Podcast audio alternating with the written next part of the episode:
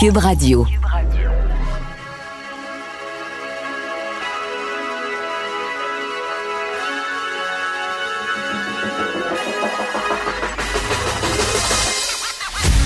Jonathan Trudeau.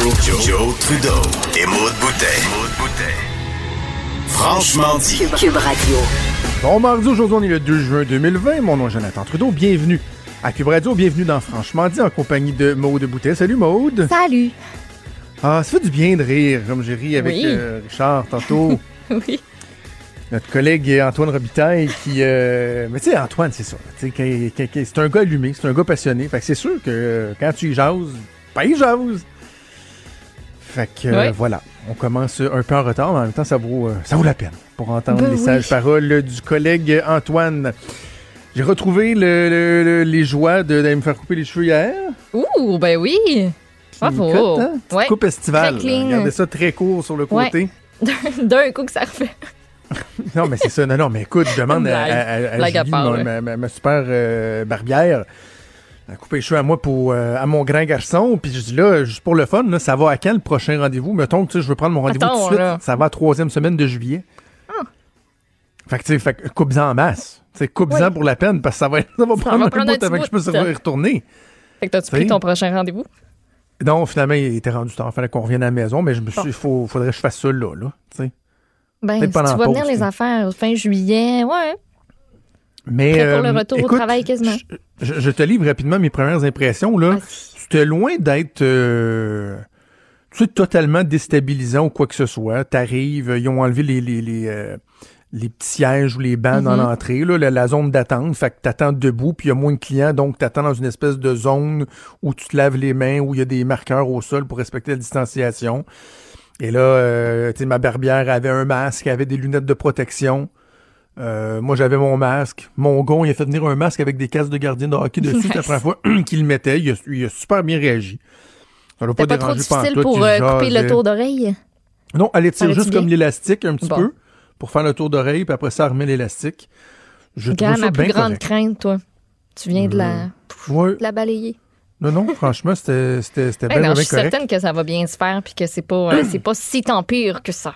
Exact. Par contre, je fais un, rebond sur euh, la question parce que, bon, euh, on en avait parlé avec la propriétaire du, du salon M-Coupe où je vais me faire couper les cheveux avec euh, Michel Carrier. Puis, tu sais, oui, c'est sûr, il faut s'attendre à ce qu'il y a peut-être des petits frais supplémentaires qui vont être chargés parce que ça coûte plus cher, il y a des aménagements, il y a une perte de rentabilité.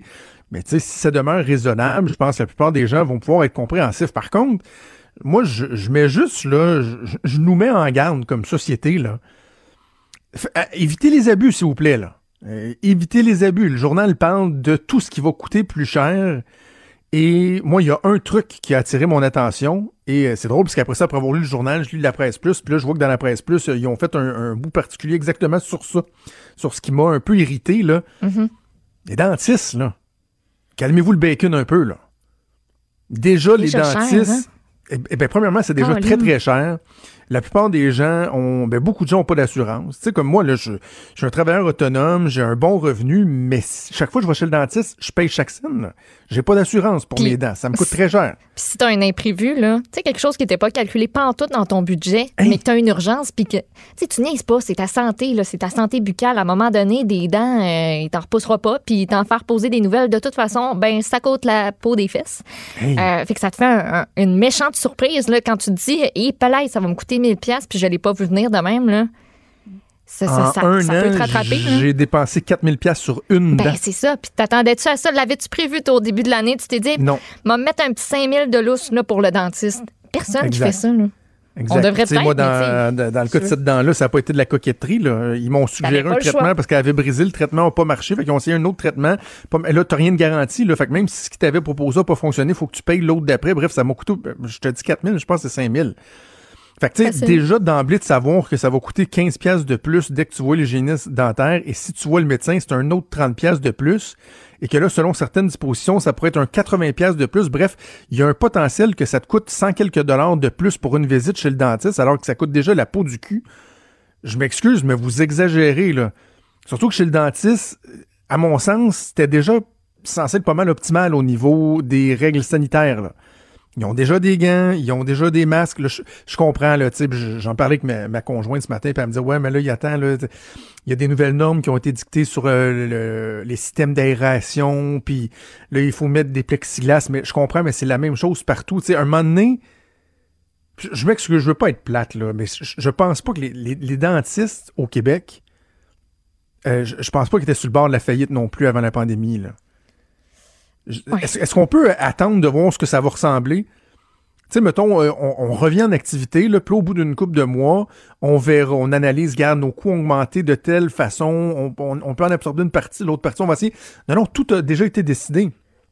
Tu sais, fait je, voudrais pas, moi, qu'il y ait des gens qui se limitent dans leur capacité à aller prendre soin de leurs dents. Il y en a qui le font c'est- déjà, tu sais. Ben, c'est ça, C'est le déjà le cas. Faites juste pas exagérer. Faites juste pas exagérer. On veut relancer l'économie, on veut que les gens investissent, mais si tout, tout, tout, tout, tout, tout coûte plus cher, euh, les gens, ils n'en auront pas d'argent pour investir dans l'économie. là. Ben oui. Alors euh, voilà, soyez prudents. Hey, je voulais juste qu'on euh, glisse un mot sur. là, il y a un phénomène, un nouveau phénomène sur les médias sociaux. mouvement. Euh, J'ai j'ai vu Mathieu Boulay, toi, vous parliez de ça. J'ai- Sincèrement, j'ai pas trop vu ça passer. Là. C'est le Blackout quoi, Tuesday. Donc le mardi de- débranché en Publier une photo, un carré noir, finalement. C'est Ben, ça? pas, pas nécessairement. En fait, c'est juste pour manifester le soutien contre les violences policières qui sont faites présentement euh, aux États-Unis. Là, tout ça dans la foulée euh, de la mort, du meurtre en fait de George Floyd.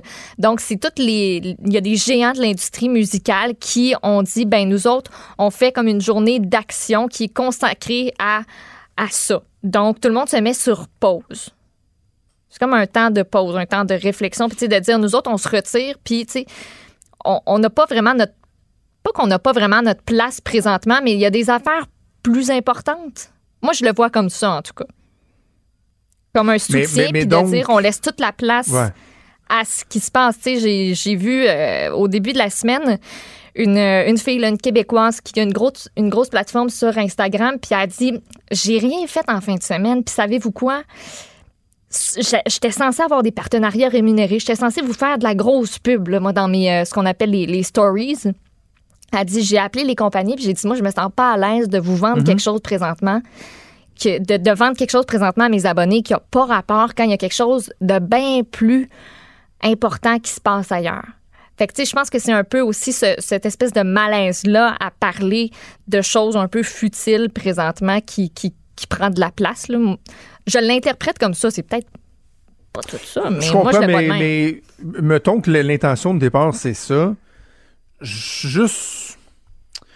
J'ai de la misère à pas m'imaginer qu'il y en a qui disent euh, comme hey, attends, moi aussi je vais embarquer là-dedans. là. Moi aussi je vais poster mon ma page noire Ouais. avec, avec Ben le oui, hashtag. facile, là, comme tu peux aussi euh, juste ne pas être sur les médias sociaux aujourd'hui parce qu'en même temps le statement c'est je ne serai pas sur les Ouais, médias je- sociaux mais en faisant une publication sur les médias sociaux. Ben c'est ça, quand Mathieu nous l'a envoyé tantôt, j'étais comme je comprenais pas, puis là je vois je, je zoomais puis j'étais comme ah OK, c'est pour ah, c'est pour cette affaire-là. Dans le fond, le Blackout Tuesday, c'est que t'es pas censé publier, mais pourquoi tout le monde publie dans le fond? Ça devient un trend. pour ça vrai, devient je, une vois- mode, je- c'est je ça viens d'ouvrir mon, mon Instagram pour la première fois le matin. Il n'y a que ça. Là. Tout le monde met Mm. une photo noire. Puis, tu sais, je comprends que c'est comme un, un soutien. Puis, que tout le monde euh, se sent un petit peu euh, impuissant dans une certaine mesure. Il y en a qui savent pas non plus comment en parler, quoi faire dans l'immédiat pour pour aider, pour se sentir comme utile dans un certain sens. Fait que ben, ça, ça prend cette euh, ça prend cette forme-là. Écoute, s'il y en a qui se réveillent aujourd'hui et qui n'étaient pas au courant de tout ce qui s'est passé aux États-Unis, ben ils l'ont en pleine face. Ouais, c'est Faut ça. vraiment vivre Mais dans une grotte, C'est juste exemple, que je- des fois je me demande à, tu quoi bon? Oui. Mais tu sais, Je veux dire, la- ça- la ça famille de George Floyd, Ouais, ça- je, ça- je juste ça te le répondre, ça fait-tu, pas, ça- je le sais, mais ça fait-tu du mal à quelqu'un? Oh, Tu toi, ça non. change quelque chose dans ta vie? Fait que si le monde sont contents de le faire, ben soyez contents. Oui, oui. Oui, oui, non, non, non. je- non mais comprends-moi bien. hein. Oui, je te Je, je suis pas comprends. en train de le dénoncer, là. je suis pas en train de dire euh, vous êtes fou. C'est juste que c'est comme les. prenons, mettons, Je suis Charlie, qui avait une, euh, euh, un raisonnement qui était euh, très, très lourd Mhm. euh, de sens parce que c'était la liberté d'expression, c'était des médias, puis bon, des assassinats absolument larges, puis bon, toute la notion de terrorisme au travers de tout ça. Tu sais, quelques mois après, Je suis Charlie, ça, ça a donné quoi, là? Tu sais, Ben non. Je sais pas. Mais, Comme dit Frédéric, c'est de l'activisme de divan. Bien dit. C'est très, très bien dit. C'est bien dit. Très fort. Sincèrement, là. Une étoile Frédéric, dans ton, ça, ça, dans ça paraît ton pas petit du tout cahier. que c'est cogné la tête la semaine dernière. Moi, qui va Fred, d'ailleurs? As-tu des pas. séquelles Il de sa chute en vélo? Mais il y a un bras qui peut pas lever, là. Ben voyons. Ben là, il s'est pété à la gueule, qu'est-ce que tu veux que je te dise? Il peut pas le. Ah, tabarouette.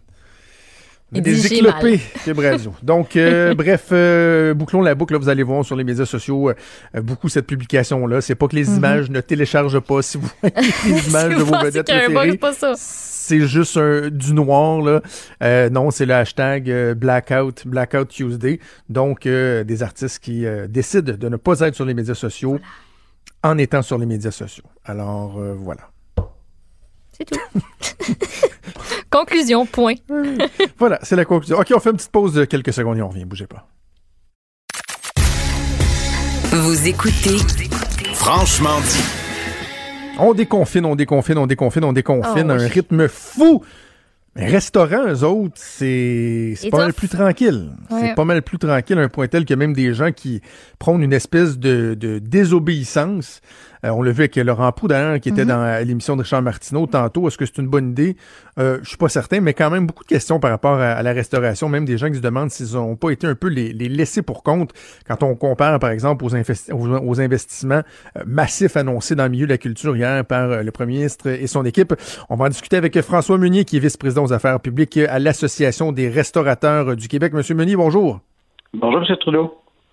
Dites-moi, est-ce que vous avez l'impression d'avoir été un peu oublié euh, dans toute cette crise-là? On, dirait que euh, depuis quelques semaines, personne ne s'attendait, M. Meunier, évidemment, ni vous ni moi, à ce que les restaurateurs soient dans la, première phase de déconfinement, bon, la proximité et tout ça.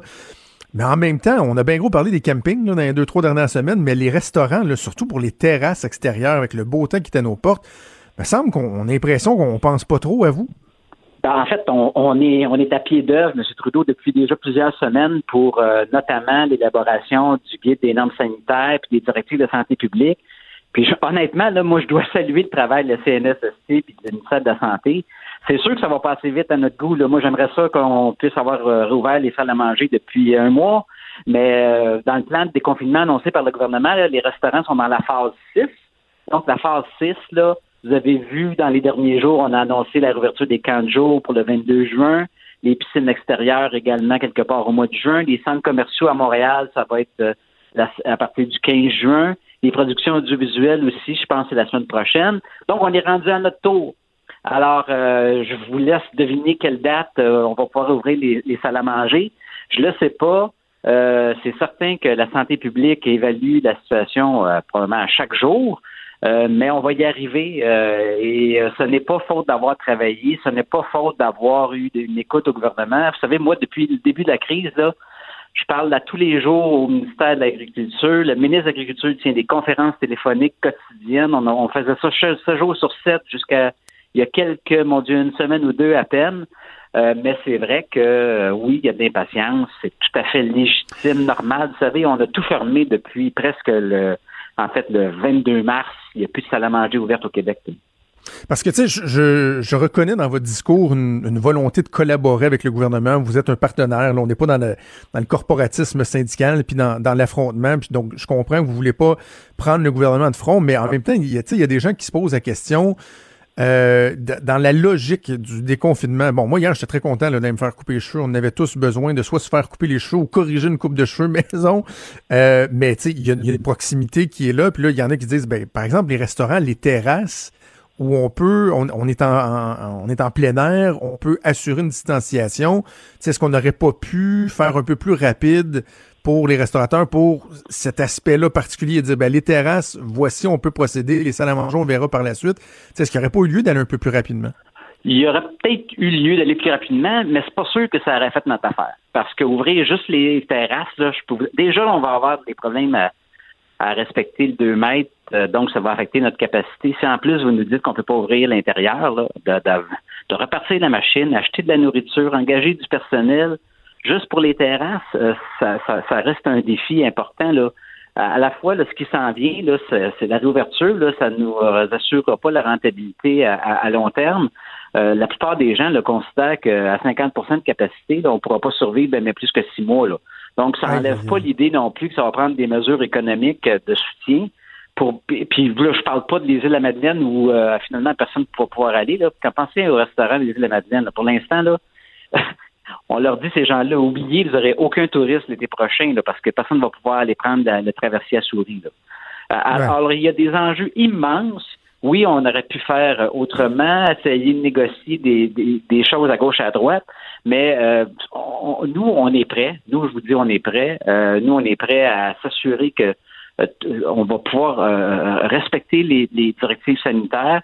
Ça va être important pour nous que la clientèle se sente en sécurité, que les travailleurs soient en sécurité. Donc, il va falloir que, puis dans la restauration, il faut que ça se prépare. Là. je dis tout le temps, on n'est pas un magasin de chaussures. Là. Un magasin de chaussures, là, on dit tu peux ouvrir demain matin. Là.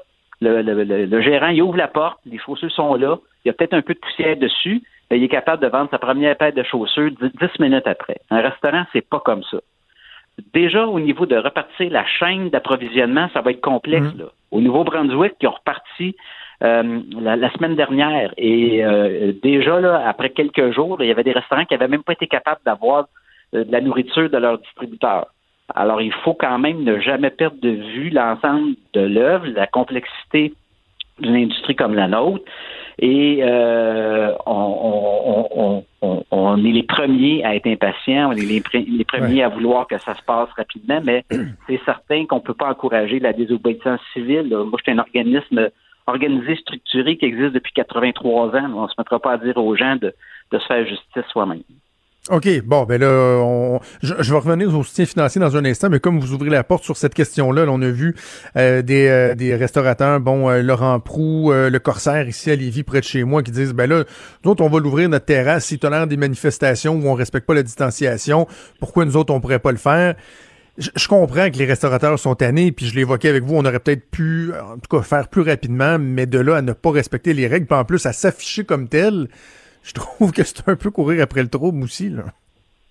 Ben, écoutez, là, je, moi, je, comprends très bien que les gens euh, veulent manifester leur impatience, c'est légitime. Euh, les gens doivent peuvent s'exprimer, on le fait, mais idéalement, faisons-le en respect des lois. Puis présentement, ben malheureusement, le, décret, l'arrêté ministériel là, interdit toujours d'accueillir des gens dans un lieu qui est une salle à manger ou qui fait office de salle à manger, incluant les terrasses. C'est comme ça. Alors, on devra composer avec ça jusqu'à temps qu'évidemment qu'on on aura l'autorisation de l'ouvrir.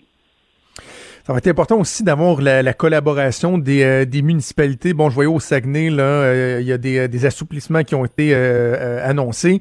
Et même chose dans la ville de Québec. Je veux qu'on écoute un extrait du maire Régis Labombe qui a fait une vidéo, du, on, se le disait dans l'équipe hier, le, du bon Labombe vintage, là, du Labombe très sympathique, très près de la population qui a annoncé des mesures d'assouplissement, oui, pour les parcs, mais également pour les terrasses des restaurants. On écoute un extrait du maire Labombe.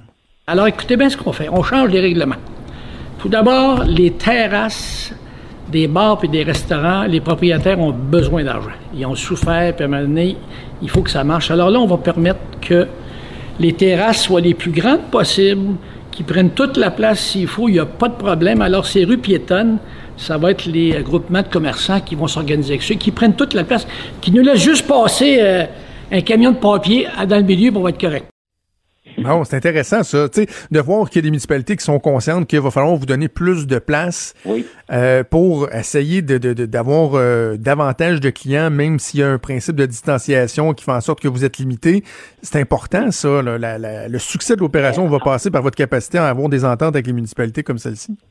Tout à fait. Puis écoutez, je veux pas nous donner tout le mérite, là, mais c'est nous qui, avons parti de balle. On a soumis il y a quelques semaines déjà une série de recommandations au gouvernement pour assurer une relance adéquate. Puis ça passait notamment pour euh, l'occupation du domaine public, notamment de un d'assouplir euh, déjà la tarification. Là. La ville de Québec a été euh, précurseur en la matière. Là. On a réduit de manière importante. En fait, on a passé de 3 000 pour l'occupation de tarif d'occupation de terrasse à 50 alors déjà là, on nous donnait un peu de marge.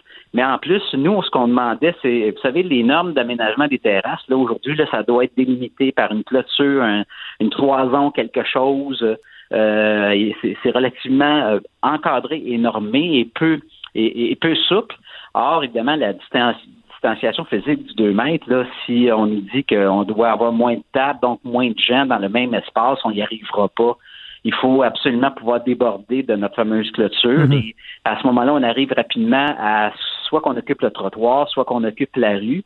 Et euh, c'est pour ça que vous avez plusieurs initiatives, non seulement à Québec, mais également à Trois-Rivières, Shawinigan, euh, à Montréal, Ville-Mont-Royal, bon, ben, il y a eu, euh, tout le monde a entendu parler de la petite Italie, ça va pas fonctionner, mais l'avenue Mont-Royal, ça va fonctionner. À Verdun, ça va fonctionner.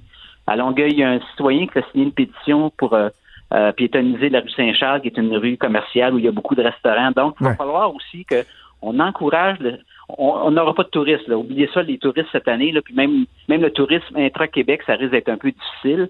Donc, il va falloir que ce soit les, la population qui investisse elle-même le domaine public, qu'on encourage le commerce, le commerce de proximité. Et si on veut avoir du plaisir à l'extérieur en respectant le 2 mètres, il ben, faudrait qu'on puisse avoir une marge de manœuvre pour pouvoir étendre nos terrasses Absolument. sur les grands Monsieur Meunier, je sais que je dois vous laisser filer dans, dans deux, trois minutes, là, mais il y a quand même deux, deux éléments que je vais aborder avec vous. Le, soutien financier. Euh, est-ce qu'il y a de vos membres qui disent, euh, par exemple, moi, la rentabilité sera tellement pas au rendez-vous avec un 50 par exemple, euh, de, de, de, de, de, de capacité que euh, je, vais, préférer garder mes portes fermées ou que sans le soutien de l'État, ils seront pas capables de survivre. Donc, au-delà de dire oui, on va réouvrir, reprendre les activités, à quel point il faudra à un moment donné allonger de l'argent pour aider vos membres? Euh, euh les, deux, les deux. Il va falloir, va falloir. Il y a des gens qui vont choisir de pas réouvrir, qui pour qui ça sera pas rentable de toute façon. Donc, euh, il y a beaucoup de gens qui se disent, au moins quand je suis fermé, je sais combien ça me coûte. Quand je suis ouvert, je ne sais pas trop parce que non, on ne sait pas non plus combien de clients vont venir, puis combien ça va euh, combien ça va me coûter pour être capable d'aller chercher le personnel. Il va y avoir une pression partout au niveau des salaires, euh, peut-être même au niveau des prix des aliments. Alors, c'est sûr que ça va prendre un soutien de l'État parce que dans notre, dans notre secteur, là, ça va durer plus longtemps qu'ailleurs. Ça va durer mhm. plusieurs mois, euh, voire même peut-être un an. Et les impacts économiques là, sont déjà, mon Dieu, épouvantable là, après, après déjà 12 semaines ou presque de, confinement. C'est certain que ça va prendre une aide directe. Euh, puis commençons par une chose, le programme d'aide fédérale sur le paiement des loyers commerciaux, celui-là, il ne fonctionne pas. Il y a à peine 15% des restaurateurs qui l'utilisent parce que la plupart des propriétaires refusent de baisser de 25% le prix de loyer. Alors, aidons à payer les frais fixes, comme ça, au moins les gens vont pouvoir réouvrir partiellement euh, en respectant les règles euh, qui vont nous être euh, prescrites par la santé publique. Mais au moins, on va pouvoir se garder la tête de l'eau plus longtemps que juste que, la fin de l'été. dernière question, vous le dites, là, tout va coûter, tout va coûter plus cher pour vos restaurateurs, mais de façon générale, dans, la société, tout va coûter plus cher pour des gens qui ont vu leurs revenus souvent diminuer au cours des derniers mois. Est-ce que vous craignez que les gens dépensent moins? On, on, faut pas, faut pas jouer à l'autruche. Hein. Euh, on a eu la crise, on a encore la crise sanitaire. Après, ça va être euh, une crise économique. Il y a des gens qui ont qui, qui roulent avec la PCU, puis la PCU, là, ça sera pas éternel. Euh, donc, ces gens-là vont probablement diminuer leurs dépenses de consommation, dont les dépenses de restaurant. Puis après ça, il va peut-être avoir une crise financière. Donc, vous allez voir peut-être nos gouvernements là, qui vont peut-être serrer, nous serrer la ceinture, augmenter l'impôt, les taxes. Euh, on n'est pas sorti d'auberge là. Alors, euh, je pense que on convient tous qu'on a, collectivement un immense défi euh, devant nous pour plusieurs années encore, et il va falloir vraiment se serrer les coudes. et se supporter et se à tout le monde des difficultés que, l'ensemble de la société va vivre. Voilà, François Meunier, vous êtes vice-président aux affaires publiques à l'Association des restaurateurs. On va souhaiter des bonnes nouvelles. On va vous souhaiter des bonnes nouvelles dans les prochains jours. Merci, M. Trudeau. Merci, au revoir.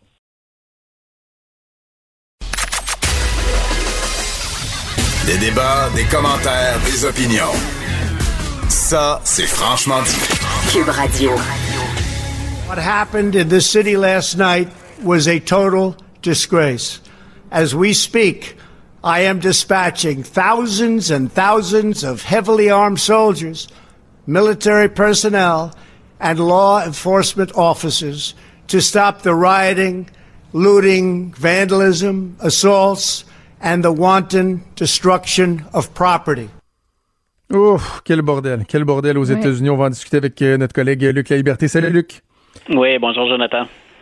Euh, en écoutant le président Trump, tu connais mon amour pour la série de, West Wing, là, qui, est, qui est ma série euh, culte sur la politique américaine. Et je vais sortir mon latin parce qu'il y a un, il y a un un épisode de la saison 3, un épisode euh, marquant de, West Wing qui s'appelle Posse Comitatus, qui vient du, du latin et qui vient de, de l'acte du même nom, le Posse Comitatus Act, voté en 18 juin 78. Et ça dit ça, dit ça ce, ce, ce, cet acte-là, que l'armée n'a pas le droit d'intervenir dans les affaires du gouvernement. Essentiellement, c'est ça. Là. Que l'armée ne peut pas intervenir contre ses citoyens. Et j'ai pensé à ce, ce principe-là. Euh, je sais pas, est-ce que c'est encore valide? Puis euh, la première question que j'avais envie de te poser, c'est que quand le président américain fait une sortie, tient un discours comme celui-là, premièrement, est-ce qu'il a le droit de faire ça? Ah, on se pose beaucoup de, questions hein, quand euh, et c'est difficile honnêtement de ne pas être ébranlé quand on quand on l'entend, mais quand on constate parce que euh, les, racines, les origines de tout ça, c'est bien plus profond que ce que Donald Trump tente de, de récupérer à des fins personnelles. Le président ne peut pas utiliser l'armée, pas du moins dans le sens où le président l'invoque actuellement. Donc, c'est encore une fois, puis malheureusement, ça se produit trop souvent, un coup de gueule, une sortie spectaculaire de Donald Trump, essentiellement pour satisfaire les gens qui ont voté pour lui. On se répète, on revient avec ça depuis trois ans et demi, presque quatre ans maintenant. Euh, une des choses qui est choquante, puis il faut faire attention, ça, ça met toujours le, fardeau sur les épaules des autres dans ce temps-là. Mais tu as remarqué que la plupart des, des gouverneurs d'État ont été discrets après les dernières déclarations de Donald Trump. Euh, dit, écoutez, les gouverneurs sont mous, ils sont faibles, et je vais envoyer l'armée. Euh, il y a déjà la garde nationale. Habituellement, un président va se contenter de venir en soutien dans une situation comme mhm. celle-là. Donc, si on, si on parlait d'actes terroristes ou encore qu'on faisait appel à l'armée, qu'un gouverneur d'un État demande au président puis demande euh, au fédéral d'intervenir, on va le faire. Mais ça ne peut pas se faire dans les conditions dans lesquelles Donald Trump l'a déclaré hier. C'est beaucoup plus complexe que ça. Et il y a même des généraux qui, les gens l'ont oublié tellement les, les événements se succèdent, mais il y a des généraux au Pentagone, qui est rattaché au Pentagone, qui ont dit dans les dernières années, si le président nous donne un ordre qui n'est pas légal, on ne va pas le faire. Euh, et, c'est grave. Moi, je ne me souvenais pas euh, de généraux aussi nombreux intervenir pour dire on ne respecterait pas un avis du président s'il est illégal. On a beau dire que le président des États-Unis, c'est le commander in chief, le président des États-Unis se doit quand même de respecter, on l'oublie aussi, hein, c'est tellement on a banalisé les choses spectaculaires ou anormales. Le président se doit de respecter les règles, la Constitution. Donc, on ne peut pas procéder de la sorte. Et les fois dans l'histoire américaine où on a procédé comme ça, euh, ça a été, moi, je, remonte, le, euh, tu remontais à 1800, dans les années 1870, euh, le président a déjà utilisé au début du 19e siècle l'armée pour relocaliser euh, des, populations indiennes de manière forcée. Ils avaient eu gain de cause devant la Cour suprême et le président Andrew Jackson, qui est un des préférés d'ailleurs de Donald Trump, avait lui-même utilisé l'armée pour les relocaliser. Et c'était un des plus grands drames, puis une des plus grandes fautes constitutionnelles d'un président dans l'histoire des, États-Unis. Donc, le président, hier, ce qu'il a fait, c'est carrément de la photo op un peu plus tard et un mhm. spectacle. Euh, il y a une chose qu'on ne peut que déplorer. Écoute, on tolérerait jamais ça de la part d'un autre chef d'État, puis pas d'un chef d'État démocratique. Il y a personne qui a dit que la violence des manifestants c'était bien. Il y a personne qui a dit qu'on devait mettre une ville à sac ou qu'on devait brûler. Bien au contraire. Mais on a dit, commençons donc par regarder cette violence-là, d'où elle vient et est-ce qu'elle est, qu'elle est légitime, la colère et la frustration? Et hier, moi, j'invitais mes, mes amis avec qui je discute souvent de politique sur Facebook, puis je l'ai fait avec les les, lecteurs du blog, trouvez-moi un autre président qui a fait ça. Puis calculez le temps que Donald Trump a passé hier à dire il y a un noir, un autre qui est mort de façon tout à fait déplorable, euh, des scènes qui ont été filmées, photographiées, euh, qui ne laissent planer à peu près aucun doute sur les intentions du, policier. Euh, la communauté noire est bouleversée, les statistiques leur donnent raison. Il a parlé de ça pendant combien de temps dans la première déclaration officielle qu'il ben, fait après six jours d'émeute? Tu viens d'en parler plus longtemps que lui, là. Dans les 30 dernières secondes, tu viens d'en parler plus longtemps que lui. Voilà donc, mais hier, ce à quoi, quand je dis qu'il parle à sa base, il a fait deux choses hier, et ce sont deux choses, en soi, ce ne sont pas des choses qui sont mal, c'est toujours dans l'équilibre et dans le type de message qu'on lance et qui on vise. Il a dit, je serai le président de la loi et l'ordre. Grosso modo, c'est peu importe quels sont vos problèmes, là, euh, j'envoie l'armée, puis il avait déjà dit sur Twitter, on va ouvrir le feu. Et au sein même de, son, de ses conseillers, on dit qu'il y en a qui sont gênés, qui ont honte d'avoir euh, d'avoir collaboré à ça. Et ensuite, que fait-il? Ben, il dit, je vais sortir parce que je, je dois me montrer, je vais pas rester terré à la Maison-Blanche. Il passe par le parc Lafayette, un endroit où je suis passé souvent à Washington. Il y a une manifestation pacifique. Il vient tout juste de dire dans son allocution précédente, je serai l'ami des pacifistes. Euh, ben, il les a fait tasser par la force et en utilisant des Ben oui. gaz. Avant d'aller se pointer devant devant l'église Saint-John, qui est un lieu historique, c'est un lieu de culte, c'est un lieu historique important. La première condamnation de ce geste-là est venue de l'évêque du diocèse épiscopal de Washington, c'est une femme, Marianne. Euh, Marianne Buddle. Donc, euh, elle intervient, elle, pour dire le président récupère le Christ, Jésus et ses enseignements pour faire de la petite récupération. On n'a même pas daigné euh, m'avertir ou me, me faire un appel de courtoisie pour me dire qu'on récupérait ça. Il n'est pas venu pour prier, il est venu pour se faire photographier avec une Bible et il est reparti. Donc, c'est là où je dis quand, quand on divise ou qu'on vise autant de gens et qu'on ne prend pas la peine de lancer ne serait-ce qu'un tout petit message d'empathie, hein, ou de dire, ben écoutez, on va prendre soin de tout le monde aux États-Unis, c'est là quelque part où je dis que M. Trump, c'est un peu le, le- le pyromane à qui on confie le bidon d'essence et les allumettes.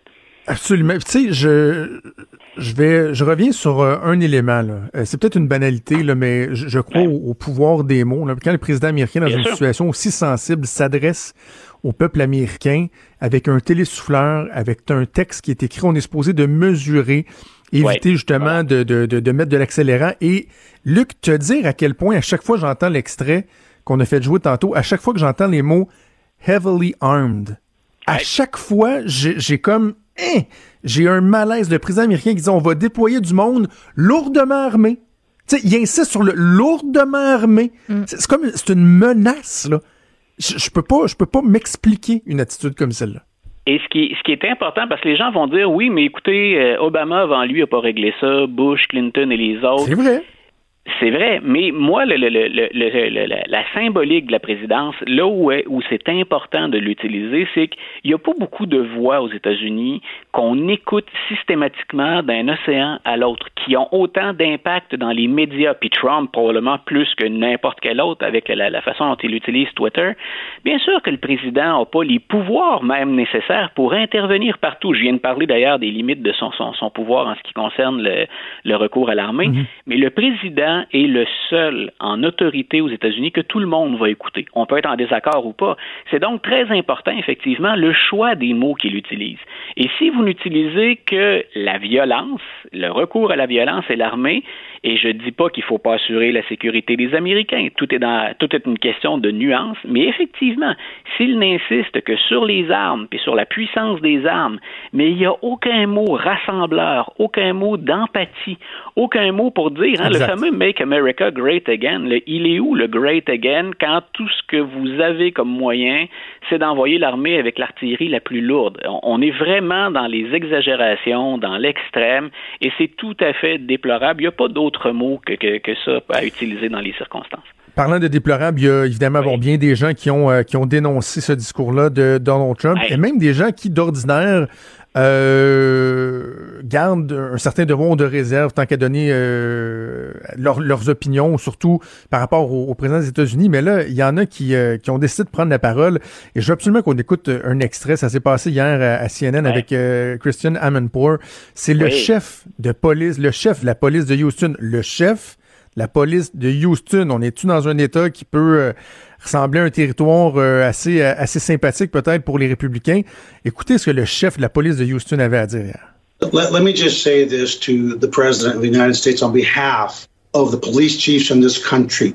Please, if you don't have something constructive to say, keep your mouth shut because you're putting men and women in their early 20s at risk. If you don't have something to say, like Forrest Gump, then don't say it because that's the, the basic tenets of leadership, and we need leadership now more than ever. And it hurts me to no end because we, whether we vote for someone, we don't vote for someone, it's still our president. But it's time to be presidential and not uh, try to be like you're on The Apprentice. This is this is not this is not Hollywood. This is real life, and real lives are at risk.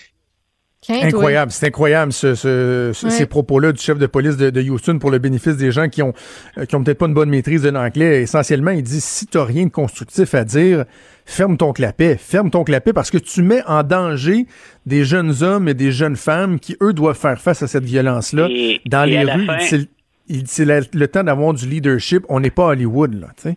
C'est ça. À la fin, il dit écoute, c'est pas Celebrity Apprentice, il y a des vraies vies en, jeu. Et je, je écoute, c'est, c'est, c'est, on a tellement banalisé les exagérations de Donald Trump, ses déclarations à l'emporte-pièce, que ça, là, ça devrait, ce qu'on vient d'entendre, on devrait même pas se soucier que ce soit républicain, démocrate, du nord, du sud, de l'est ou de, l'ouest. C'est comme ce qu'on appelle le gros bon sens. Tout se règle pas puis s'explique pas avec le gros bon sens. Mais ça devrait se faire l'unanimité. Et un des problèmes, c'est que ça ne fait pas l'unanimité le président ne peut pas se permettre de donner un spectacle comme celui-là, puis d'encourager les pulsions les moins nobles de certains de ses citoyens en s'exprimant comme il le fait. Je veux dire, c'est comme le B à. Euh, je l'ai dit, on tolérerait pas ça nulle part ailleurs dans un pays démocratique. C'est vraiment une attitude d'un chef de République de bananes qui aurait une petite armée à sa disposition. Fort heureusement, ce que j'exprimais tantôt, c'est qu'on est aux États-Unis. Et il y a des généraux qui ont pris la peine de dire, bien sûr que le président, c'est le commandant en chef. À partir du moment où l'opération est valide puis qu'elle fonctionne dans les règles du jeu, c'est lui qui a le dernier mot. Mais on ne va pas tomber dans l'illégalité parce que le président nous l'ordonne. Donc, il y a des gens hier qui s'inquiétaient sincèrement d'avoir un, affrontement. on, a répété bien souvent que les États-Unis, c'était une poudrière. Et les gens se disent, ah, mhm. sûrement que c'est dans les médias, on exagère. Non, on le voit là. On en est à la septième journée de soulèvement d'émeutes et pas dans une ville, pas qu'à Minneapolis, un peu partout. Et, il est plus que temps de prendre au, sérieux les dérapages continuels de ce président-là. Ça, devient, insupportable d'entendre les gens l'excuser ou de dire d'autres n'ont pas été meilleurs avant. Même si d'autres n'ont pas été meilleurs avant, il n'est pas bon là. C'est pas l'attitude à adopter et on peut craindre le pire s'il continue à acheter de l'huile sur le feu. Elle réside où la sortie de crise, Luc? Ça fait, ça fait des mois et des mois ensemble qu'on parle euh, du fossé qui sépare une partie des États-Unis à l'autre, du clivage qu'il peut y avoir entre certaines communautés culturelles. Tu sais, euh, là, on parle du leadership, euh, du manque de leadership de Trump, là, mais oublions Trump. Là, dans, dans un monde idéal, là, le point de départ pour reconstruire ces relations-là, pour améliorer la situation, il est où?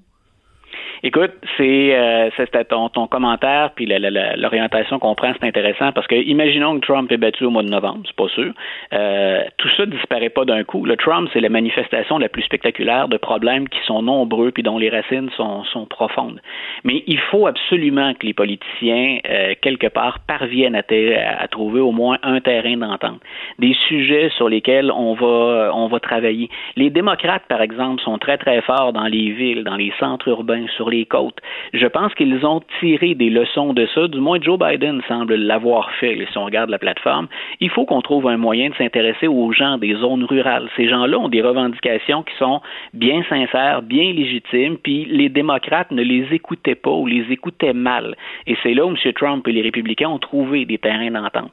Il faut aussi que les républicains, quelque part, parce qu'ils sont euh, complices du jeu de Donald Trump, il faut qu'on revienne aussi à, à une voie républicaine un peu plus sensé, qu'on ne se lance pas dans ces rhétoriques enflammées, mais qu'on nous présente de véritables idées. Moi, je pense qu'il y a des situations aux États-Unis euh, pour lesquelles les, les, les, euh, les, les remèdes se trouvent un peu plus à droite ou conservateurs que chez les progressistes. Mais on n'assiste plus à ça. Et il y a un problème, si je me concentre plus sur la, question raciale, il y a un problème qu'on doit confronter aux, aux États-Unis et il ne concerne pas que les Noirs, mais la solution toucherait aussi les Noirs. Le taux de pauvreté. On tolère aux États-Unis, c'est le moment dans toute l'histoire américaine où on a eu le plus, où on a le plus grand écart entre les gens très riches et ceux qu'on appelle les pauvres et les exclus. Et il n'y a pas que des Noirs là-dedans, mais il y a beaucoup de Noirs. Et tant et aussi longtemps qu'on travaille sans filet social ou que le filet social américain comporte autant de trous, on va continuer à entretenir euh, ces, ces soulèvements-là, ces émeutes-là, puis les tentatives de représailles. Et moi, je pense que ça, républicains et démocrates se doivent de travailler au moins sur ce volet-là. Et pour les gens qui s'intéressent à la cause des Noirs, rappelez-vous, remontez un peu dans le temps aux années 60, rappelez-vous que Martin Luther King, le, nous, on s'en souvient pour I Have a Dream, puis on pense qu'il ne s'adresse qu'aux Noirs. Relisez bien l'œuvre et les discours de Martin Luther King. Il lutte contre, bien sûr, la discrimination et la ségrégation, mais il lutte aussi contre la pauvreté. Et c'est le volet dont on parle pas assez. Il avait déjà compris dans les années 60 que la pauvreté, c'est pas que les Noirs. Il y a bien sûr, elle touche les Noirs parce que majoritairement, ils sont, ils sont majoritaires au sein des, des, des exclus. Mais on doit, de ce côté-là, travailler aux États-Unis. Et tant qu'on s'obstine dans la voie contraire, on risque de retrouver ces mêmes situations. Je me permets de t'amener sur euh, un terrain connexe, mais qui n'est pas nécessairement ton terrain usuel, c'est-à-dire euh, le Québec, ce qui se passe euh, ici, parce que tu as fait une, publication sur ta page Facebook, tu as partagé une réflexion que je trouve fort intéressante. Puis tu sais, les gens, les gens t'écoutent, les gens réfléchissent lorsque lorsque tu partages tes réflexions sur les États-Unis, mais celle sur le Québec, elle est intéressante. Parce qu'évidemment, on regarde ce qui se passe aux États-Unis, puis on l'applique un peu chez nous, on tente de comprendre c'est quoi les similitudes, quelles sont les différences.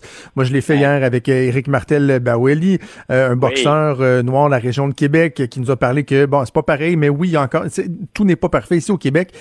Et donc, il y a plusieurs personnes qui sont appelées à s'exprimer et tu as partagé une réflexion intéressante sur ce que tu appelles la logique strictement militante. Ouais. Voilà, ce que ce que je mettais ce matin, ben écoute, je pensais pas qu'on en parlait, mais j'ai pas de j'ai pas de difficulté à, partager ça euh, à partager ça avec les, les auditeurs. C'est que j'ai des anciens étudiants, j'ai des amis euh, qui sont issus de la communauté noire, des gens qui sont issus des minorités. Point. Il y en a parmi eux qui sont musulmans, et j'ai été témoin. J'ai jamais été victime personnellement de discrimination, mais je sais très bien que ça existe encore et que pour certains ça a été très lourd. Et je réagissais au fait qu'hier, et c'est à Radio Canada que je les à RDI, euh, une, de mes anciennes étudiantes, puis un ami personnel, Webster, euh, se sont exprimés sur la situation aux États-Unis, mais on a prolongé la réflexion aussi sur le Québec et le Canada. Et, à un moment donné, malgré l'affection que j'ai pour euh, ces personnes-là, puis malgré le, très, très profond respect, j'insiste que j'ai pour ces personnes-là, mm-hmm. Je trouve parfois qu'on porte la réflexion militante très loin. Et je réagissais entre autres au propos de, Webster. S'il était là, je, je préférais qu'il soit là pour échanger avec lui parce qu'on a souvent de très, très belles discussions mais hier, je l'entends dire, par exemple, ben, M. Legault n'a aucune crédibilité sur la question raciale. Euh, parce que M. Legault disait, oui, il y a encore de la discrimination. Et, on peut remettre en question euh, le menu législatif, on peut remettre en question la loi 21. Quand le premier ministre de ta province te donne raison et qu'il reconnaît. C'est l'homme politique le, plus en vue, celui qui détient le, plus de pouvoir, il détient la majorité.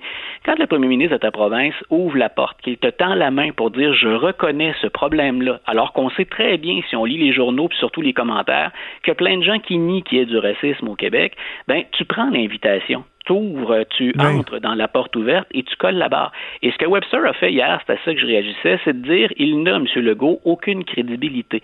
Et là, je me dis non. Là, ce que tu fais, c'est que tu t'enfermes dans une dans une, euh, une logique militante et qu'on oublie ce que moi je considère être le plus important, la négociation, la sensibilisation et les échanges. Justement parce qu'on en est bien loin, mais je voudrais éviter que le ton monte comme il le fait aux États-Unis. Je suis convaincu et comme prof, là, par expérience, au contact de, de, mes jeunes, il y a du racisme et de la discrimination au Québec. Mais c'est pas une forme aussi crasse et aussi évidente que ce qu'on retrouve aux États-Unis. C'est un peu plus subtil et de ça, il faut parler sur la place publique. Mais pour ça, il faut maintenir, entretenir le dialogue. Et c'est là où j'intervenais sur l'approche militante. À un moment donné, il faut aussi accepter que ben, si tu vises continuellement la majorité blanche à qui tu reproches ce racisme-là, tu peux pas continuellement fermer la porte et t'enfermer ou te regrouper ou te ghettoiser. Il faut aussi prendre la peine d'échanger, discuter et s'ouvrir à la perception de l'autre. Euh, Webster m'a déjà expliqué que dans certains de mes comportements, par exemple, ou de mes attitudes, je reproduisais des schémas qui pouvaient être racistes. Et c'est tout à fait vrai, finalement, en échangeant avec lui, même si n'importe qui qui me côtoie va pas dire en me regardant ou en me regardant agir, en me regardant enseigner, tiens, ce gars-là est un raciste. C'est, on parle de, de, très, très vieux réflexes enfouis, mais c'est de ça dont je veux qu'on parle, plutôt que de dire on ferme la porte puis on discrédite les interlocuteurs. En fait, moi, si j'avais à résumer ma, compréhension de la réflexion que tu as partagée, mon, euh, ma perception, c'est que sais, des fois, tu peux, oui, avoir un discours euh, militant, mais à un moment donné, dans une situation particulière, c'est bon d'accepter que ceux qui sont pas nécessairement tes alliés naturels, je vais le dire comme ça, peuvent venir élargir la portée de ton discours, tu sais.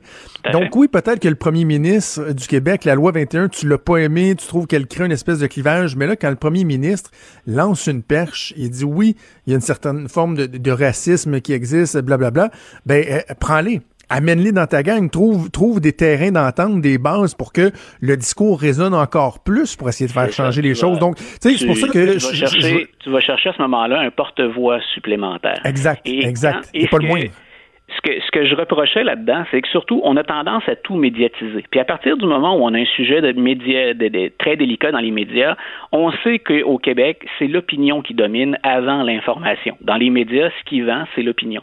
Et si on laisse les, les, gestionnaires d'opinion prendre le dessus, on discute pas pendant ce temps-là, on polarise on s'oppose, on va diaboliser l'autre position et c'est ce que j'aime pas.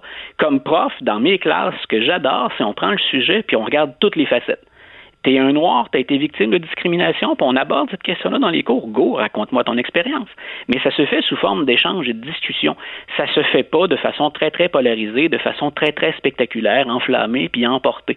Mais on, on semble être de moins en moins capable de cette nuance-là et de ce discours-là. Et c'est la raison pour laquelle je disais, les individus euh, auxquels je réagissais sur mon, mon, compte Facebook, ce sont des gens que j'aime et des gens que je respecte oui, profondément. Mais il y a moyen de discuter très ouvertement puis très franchement avec des gens qu'on aime. Et, je détesterais que ce soit récupéré éventuellement comme étant on s'oppose, on jette, hein, on vient jeter de l'huile sur le feu. Je viens de déplorer ça du président américain. Ce que je souhaite, c'est justement qu'on évite ça chez nous. Voilà, très intéressant, très intéressant comme réflexion et comme analyse.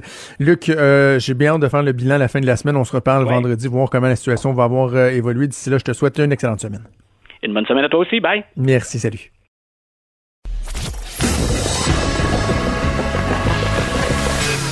Franchement dit. Appelez ou textez au 187 Cube Radio. 1877 827 2346. Et c'est la chronique euh, actualité, internationale avec Alexandre Moranville-Ouellette. Euh, salut Alexandre. Salut Jonathan. Alors, on va commencer euh, cette semaine par euh, la Nouvelle-Zélande. Il y a une permission euh, spéciale qui a été permise à la frontière. Ouais, une permission spéciale qui fait pas l'unanimité, qui fait pas plaisir à tout le monde parce qu'en ce moment, là, en Nouvelle-Zélande, il y a de nombreux travailleurs étrangers, là, un peu comme partout autour du globe. C'est un problème. On sait qu'il y a également ici au Canada et au Québec, mais il y a plusieurs travailleurs étrangers là, qui sont bloqués, qui peuvent pas rentrer à la suite des fermetures des frontières. Mais pourtant, il y a deux équipes de tournage qui sont parties de Los Angeles qui, eux, ont une permission spéciale du gouvernement de franchir, pour franchir les frontières et venir tourner en Nouvelle-Zélande, dont, entre autres, l'équipe qui s'en vont tourner le film Avatar 2, euh, la suite du fameux euh, film là, qui avait enregistré là, des, des, des, des recettes épouvantables ouais, au euh, box-office. Ouais, donc James Cameron, d'ailleurs, qui fait partie de ces 56 nouveaux arrivants-là qui doivent maintenant là, se mettre en quatorzaine, on va dire comme ça, là, dans un hôtel donc de Nouvelle-Zélande. Mais ça fait vraiment pas plaisir à tout le monde parce qu'ils disent pourquoi les gens qui tournent Avatar, eux, ont le droit à des permissions spéciales, mais pas des travailleurs étrangers qui sont censés rentrer dans le pays pour venir aider. Bon, le gouvernement réplique en disant que ça donne du travail, ça crée comme 600 emplois environ ces tournages-là, euh, et que les gens qui viennent faire le tournage, ces équipes-là, respectent les mesures de distanciation, respectent le confinement, vont respecter les mesures sanitaires. Par contre, c'est certain que ça fait un peu peur parce que la Nouvelle-Zélande en tout et partout, là, a enregistré seulement 1500 cas et 22 morts pour l'ensemble de son territoire. Pour y donner un, indicateur, là, à date du à date d'aujourd'hui, euh, à Los Angeles seulement, la ville donc d'où viennent euh, les équipes de tournage, il y a 2362 morts, soit 100 fois plus que la Nouvelle-Zélande au grand complet dans cette ville-là. Donc ça a de quoi faire peur aux Néo-Zélandais quand même. OK, oui, on peut les comprendre d'être un peu euh, craintifs. Allons faire un tour euh, du côté du Venezuela où on a mis euh, en place une, loterie que tu qualifies d'étrange. Ben, c'est une loterie, disons qu'on est heureux de pas voir ici parce que comme il y a des sanctions américaines en ce moment contre le Venezuela, comme il y a également là évidemment tout ce qu'on sait avec la Covid, la baisse là de, du pétrole un peu partout, puis le fait que le Venezuela lui depuis le 25 mai dernier est approvisionné seulement par des navires iraniens qui amènent du pétrole raffiné, ben en ce moment, il y a une loterie d'instaurer pour aller à la pompe remplir sa voiture. Euh, assez étrange. Donc, depuis le 27 mai dernier, c'est le gouverneur euh, de l'un des États, Raphaël Caliès, qui fait un tirage à la façon du bingo littéralement là, sur ses réseaux sociaux euh, pour faire un tirage au sort par plaque d'immatriculation. Donc, si votre plaque d'immatriculation se fait tirer, mais cette journée-là, vous pourrez aller remplir votre véhicule d'essence parce que les stocks sont trop bas et il faut quand même, là, même avec ça, aller faire des files qui sont longues, longues, longues de plusieurs heures, voire près d'une journée dans certains cas, seulement pour aller faire un plein d'essence. Alors, c'est, c'est, c'est assez là, troublant euh, dans ce pays-là en ce moment ce qui se passe avec les réserves de carburant. Ben, imagine, nous autres, on capotait euh, pour pouvoir aller se faire couper les cheveux, puis c'est long avant d'avoir un rendez-vous. Eux autres, faut que tu espères que ton numéro va être tiré pour aller euh, faire le plein. C'est assez, euh, c'est assez particulier. Ben oui, surtout que ça fait des, des, quand même, ça crée des rassemblements, si on veut, là, ces énormes fils-là, puisqu'on veut ben éviter, surtout sachant que l'Amérique du Sud, globalement, en ce moment, est un, le, nouveau pôle, pour ne pas le dire, là, de la COVID sur la planète. Donc, c'est certain que ça aide pas. OK. Là, j'ignore où ça se passe dans le monde, mais tu veux me parler de la COVID et des boissons gazeuses. Mais ça va, on va rester le même terme, celui du pétrole, parce qu'en ce moment, ce qu'il faut comprendre, c'est que avec la baisse des, des, de la demande en pétrole, ben il y a plusieurs usines d'éthanol qui euh, ont fermé, qui ont stoppé temporairement leur production et avec de l'éthanol, qu'est-ce qu'on produit également? Un produit qui est dérivé de ça, eh bien, c'est le CO2 le gaz carbonique qui est souvent créé en même temps que cet éthanol-là. Mais là, le problème, c'est que comme il y a de moins en moins de fournisseurs de ce fameux dioxyde de carbone, ben, il est payé à peu près 25 plus cher. Et le dioxyde de mhm. carbone, on le met dans quoi? Ben, dans toutes les boissons gazeuses. Ah. Donc, en ce moment, il y a une hausse des prix des boissons gazeuses qui va être observée un peu partout, puis ça commence parce que ben, c'est plus difficile de se procurer là, de, de du, CO2. Il faut le faire venir de plus loin, les frais de transport augmentent, et horreur, ça fait également augmenter le prix de la bière. Oh. Mais oui, qui a besoin de CO2 également pour gazifier euh, cette boisson-là. Donc, euh, globalement, là, autour de la planète, c'est presque 30% d'augmentation du prix euh, du dioxyde par rapport à l'année dernière à la même période. Ben Donc, ouais, ouais. petite boisson gazeuse, le mettons, là, ta, préf, là ça fait ça fait ça fait trois ans que j'ai pas bu de boisson gazeuse depuis que je, je suis keto. Par contre, je suis un maniaque de mon soda stream pour me faire ma petite ah, pétillante ben maison. Donc c'est des bonbonnes de, de, CO2. Fait que là, je, ça vais avoir la misère. Mais si, si, tu me donnes le choix pour répondre à ta question, demain matin, là, mm-hmm. moi qui ai bu beaucoup, beaucoup de Pepsi et de Pepsi Diète quand j'étais jeune, demain matin, tu me donnes le choix, genre, qu'est-ce que je bois? Je prends un ginger ale. Ah ouais, hein? ok, correct. bon du ginger ale. Moi, je prends une orange croche. Ah, une orangeade, ça, c'est bon. Le seul moment où je prends une orangeade, c'est euh, il y, a un restaurant de pizza à Québec qui est super bon, le Pizza Giffard. Puis à chaque fois que je vais là, c'est comme. Ben, c'est une orangeade. Ils ont de la bière, mais tout ça, mais je reste comme pris dans mon enfance. Orangeade. Moi, l'autre fois, j'ai été ramené à l'enfance quand j'ai hein? bu un Mountain Dew. Ça, là, ça, ça, m'a donné un choc. moi, faut, moi, pourquoi, là, mais il y a une boisson gazeuse que je prends seulement dans une circonstance, mais que je prenais, là, mais mettons, j'allais au Ashton, manger sur place. Orange. une boisson gazeuse. Non, root beer. Je sais pas une root beer? C'est là que j'ai envie de prendre une, root beer. bon. C'est là que je Ashton. Hey, root beer. Le décor t'inspire, je pense. C'est bon, ça. C'est bon, OK, une petite euh, dernière pour finir avec le, Japon qui trouve des solutions pour euh, euh, contrer quoi l'absence de tourisme? Ben exactement parce que là on le sait, oui tous les pays là c'est une évidence là ont de la misère avec le tourisme là. le Québec, le Canada, tout le monde a de la difficulté à faire. On fera pas venir évidemment le de tourisme, donc faut relancer toutes ces activités là. Mais là au Japon eux c'est pire que presque tout le monde parce qu'on pensait que l'année 2020 avec les Olympiques d'été qui étaient prévus entre juillet et août, ça allait être la grande période de prospérité pour l'industrie touristique japonaise. Hein. Les gens dans les, magasins de souvenirs, par exemple, et autres, avaient investi pour des stocks massifs pour, en attendant des milliers, c'est pas des millions de visiteurs, 40 millions de visiteurs étrangers qui étaient attendus juste cette année. Alors là, maintenant, c'est seulement 2900 visiteurs à peu près qui vont venir au Japon là, pour cette période-ci. C'est une chute de 99,9% hein, du tourisme. On, on, le met en chiffres, ça semble toujours plus gros. Donc, le gouvernement japonais qui ont dû sortir les gros dollars. C'est 1700 milliards de yens. C'est l'équivalent d'à peu près 21 milliards de dollars canadiens pour lancer une série de mesures de soutien. Ça s'appelle la Go to Travel Campaign, puis qui va consister, c'est un peu un nouveau concept, assez étrange, de donner des coupons à un peu tout le monde qui donne une réduction de 50% sur le prix des chambres d'hôtel, entre autres, et autres hébergements. Tout ça pour motiver mais, la consommation intérieure en attendant les visiteurs de l'étranger. Donc, ils misent un peu sur une réduction des prix, donc la moitié des prix des chambres d'hôtel qui est comme payé, si on veut, par le gouvernement. Une mesure euh, intéressante, peut-être pour motiver les Japonais à voyager. C'est, proscrit jusqu'au 19 juin prochain, les déplacements entre les différentes provinces du Japon. Mais dès cette, euh, dès cette levée-là, on s'attend à ce qu'il y ait des déplacements dans le pays, puis ça peut être bon pour l'industrie touristique. C'est l'équivalent de, dire à quelqu'un de Trois-Rivières, t'as toujours rêvé d'aller coucher au château Frontenac? 15, 50% de rabais, puis ah ouais, vas-y, garde-toi. Hey, J'irai. Ah, mon Garde-toi. Ben oui, non, mais d'après moi, on risque de voir peut-être des initiatives comme celle-là. Merci beaucoup, Alex. On, on, se reparle la semaine prochaine. Bonne journée à toi. Franchement dit. Jonathan Trudeau. Et Maude Boutet. Appelez ou textez au 187 Cube Radio. 1877 827 2346. Cube Radio. Cube Radio. On va faire le tour de l'actualité avec euh, Maude et euh, en mode mettons nos priorités aux bonnes places. On ben va commencer quand même avec la SAQ. Parce que je veux garder votre attention. Je veux vous attirer à rester parce qu'on a des bonnes, des nouvelles. Et la première, moi là, je pensais que quand tous les commerces réouvraient le dimanche, ça incluait la SAQ. Fait que ben, c'est moi pas plus niaiseuse qu'une autre. Un dimanche, je me disais en allant à l'épicerie, aller voir à SAQ. Et comme bien d'autres gens, je me j'ai reviré de bord. J'étais comme, mais tabarnouche, je tombais personne dans le stationnement. Oh, ben, la loc, la loc, toi.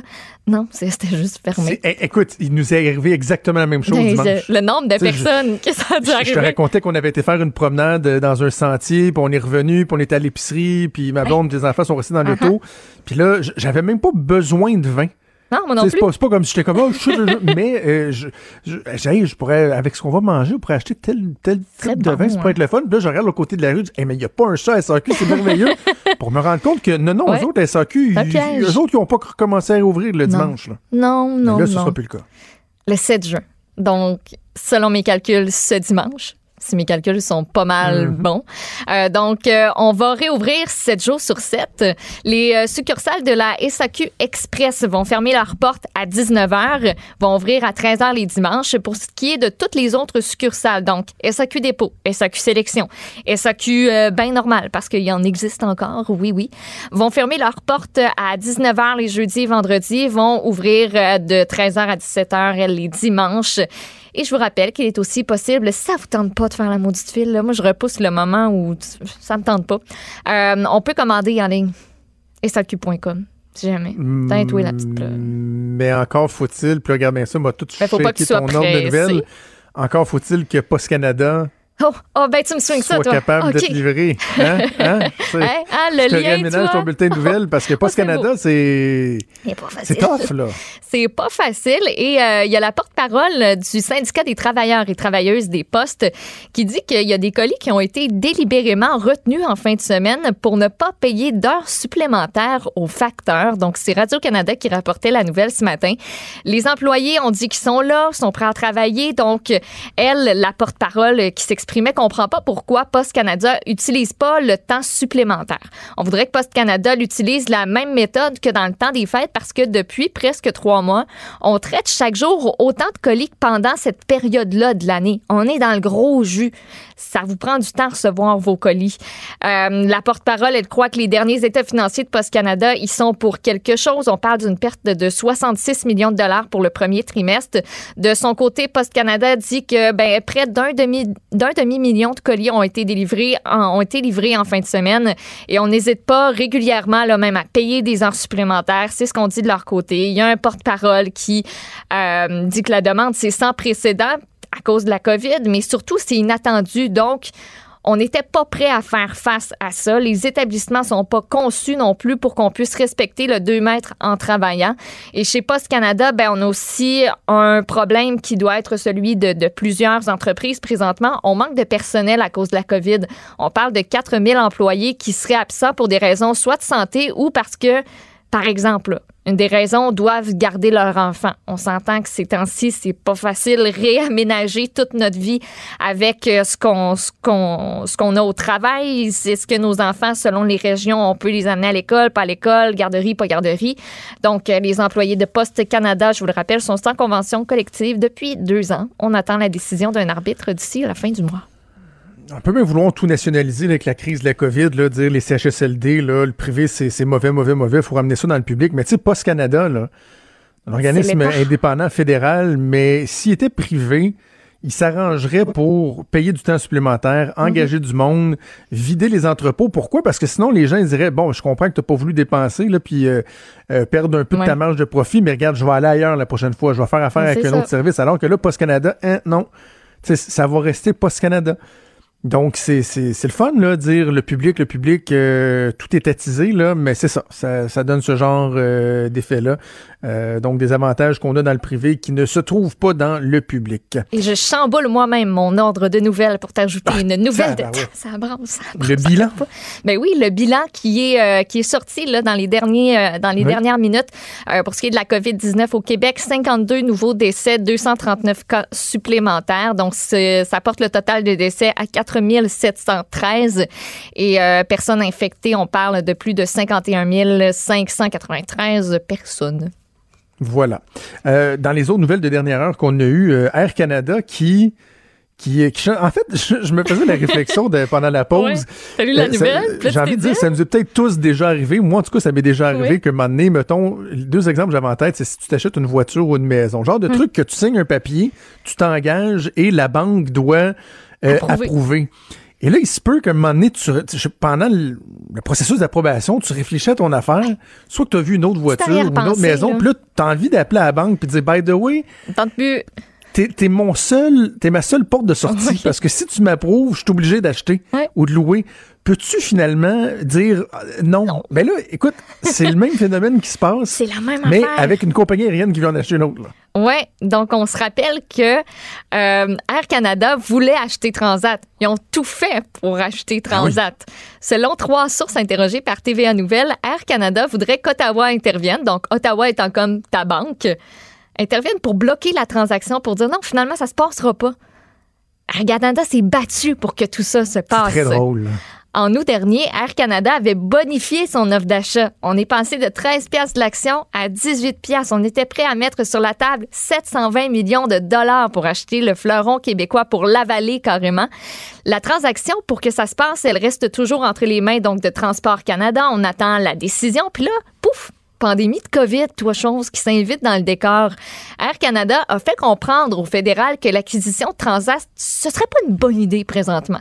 Donc, depuis le début de la pandémie, le PDG d'Air Canada et ses équipes, ils ont multiplié les démarches auprès d'Ottawa. Selon le registre fédéral des lobbyistes, ils ont déclaré pas moins de 25 communications avec des élus et des fonctionnaires dès le 18 mars. On se rappelle que la pandémie, là, tout a commencé à chirer ici dans le coin du 13, 14, 15 mars. Donc, dès le 18 mars, tu as le PDG d'Air Canada qui a eu un accès direct au premier ministre Justin Trudeau pour discuter des enjeux liés à, ouvre les guillemets, l'industrie, les impôts et finances et les transports. Le lendemain, on discutait avec le ministre des Finances, Bill Morneau. Après ça, on attend un petit peu, le temps passe. 23 avril, le ministre des Transports, Marc Garneau, s'est entretenu avec le PDG d'Air Canada. Quatre jours plus tard, on a le ministre euh, du Développement économique, Navdi Bains, qui décide, lui, d'accepter un appel. Ben oui, on va se parler. Le 28 mars, tu as la vice-première ministre, Christia Freeland, qui a aussi discuté avec des représentants du transport aérien, du transporteur aérien. Donc, tout ça selon les registres publics. Évidemment, Air Canada n'a pas commenté pour l'instant.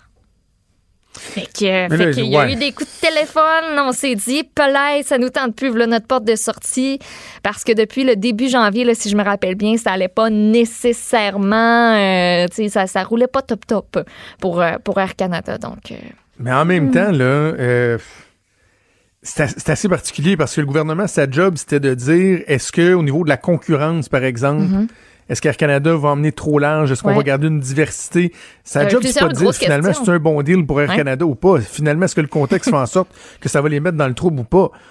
Euh, assez, euh, assez particulier. OK, avant qu'on aille à la pause, peut-être juste un mot sur euh, la conférence de presse de François Legault, parce que période de questions oblige à 14 heures. On savait, on se doutait qu'il n'y aurait pas de point de presse à 13 heures, mais surprise. aux surprises, le premier ministre va être en point de presse dans quelques minutes, dans une quinzaine de minutes, avec Marguerite Blais et Jean-François Roberge, éducation ouais. aînée. J'ai de la misère oh, à oh, voir où on ben, va se rejoindre dans le on milieu. On a quand même une bonne idée de ce dont il va être question, parce qu'il y a en plus une campagne publicitaire que Québec va lancer là, prochainement, que TVA a obtenu en primeur. Et la campagne, elle concerne le recrutement de 10 000 préposés aux bénéficiaires pour, pour prendre soin des, euh, des aînés en CHSLD. Donc, c'est un désir qu'on a émis la semaine dernière. La formation, je vous en parle dans un instant. Euh, mais je vous fais entendre euh, tout d'abord la publicité qui va commencer à rouler ici au Québec. Le gouvernement, vous allez voir, met sur la force des jeunes, leur belle qualité, leur compassion. Thérèse a 88 ans. Toi, t'en as 28. Elle a déjà eu ton âge. Et un jour, peut-être, tu auras le sien. Mais en attendant, elle a besoin de ton énergie, de ta douceur, de tes rires, de toute ton humanité. Pour continuer de vivre sereinement, elle a besoin du meilleur de toi.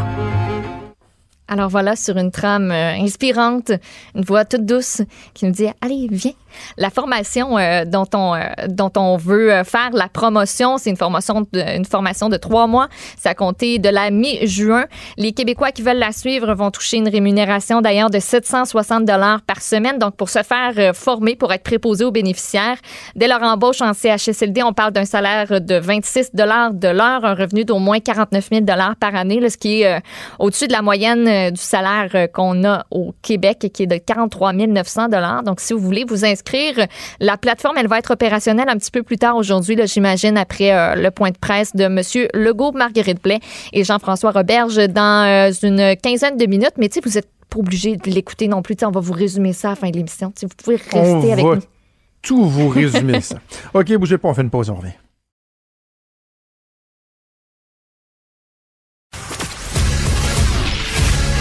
Franc et nuancé. Jonathan Trudeau. La politique lui coule dans les veines. Vous écoutez Franchement dit.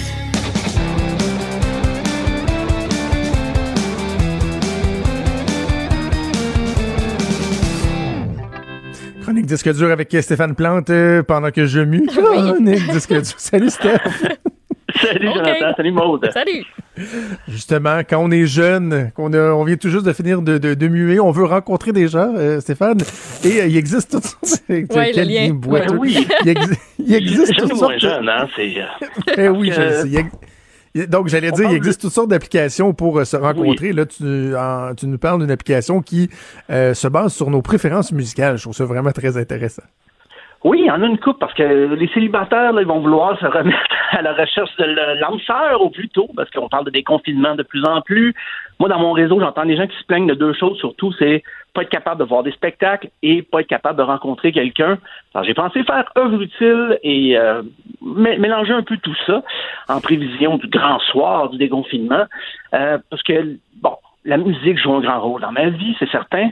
Euh, c'est le fun d'avoir un conjoint, conjointe qui, partage nos affinités comme musicales et tout ça. Euh, parce que quand on allait voir des spectacles, ben là, tu, tu voyais quelqu'un qui te plaisait, ben là, tu avais un peu un indice que si la personne assistait au même spectacle que toi, ben voilà, il y avait une part du, chemin qui était fait un peu. Euh, mais là, maintenant, il y a des applications qui permettent déjà de, j'aime pas le mot filtrer, mais c'est un peu, un peu ça quand même. Euh, tout d'abord, ben, il y a Turn Up. Turn Up, qui est peut-être la plus récente. J'ai su qu'il en existait quand même quelques-unes. Euh, Turn Up, ben, c'est pour te matcher, comme on dit. C'est le Tinder de la musique, rien de moins. Euh, ça, ça se présente un peu de la même façon. C'est par contre assez plutôt axé sur les rencontres qu'on peut faire dans les spectacles. Donc, je sais, c'est peut-être pas le meilleur moment, mais ça a été lancé au début de l'année. Ils s'attendaient pas à ça en février 2020, quoi que ça commençait. Euh, et bien sûr, ben, ça recense vos données, vos préférences musicales, que vous soyez un métalleux, un punkeux. euh, ben, au départ, on visait surtout la communauté techno, électro, house, et ça a vite été, euh, comment on a élargi la palette des possibilités musicales. Euh, on donne une possibilité aussi, si vous voulez juste rencontrer quelqu'un qui sera votre complice de spectacle, sans nécessairement devenir euh, la personne que vous allez présenter à vos parents à Noël. là. Ça, c'est possible aussi avec Turn Up. tu peux juste dire, OK, j'ai un ami avec qui je vais avoir des spectacles et ça implique rien de plus. Euh, je me demandais par contre si quelqu'un a des goûts très éclectiques, euh, difficilement classables, est-ce que ça fonctionne bien ou est-ce que l'algorithme est complètement mélangé? Je ne l'essaierai pas, là, je peux pas, pour des raisons évidentes, je ne l'essaierai pas. Mais si quelqu'un nous écoute et veut l'essayer, peut-être troller un petit peu l'application.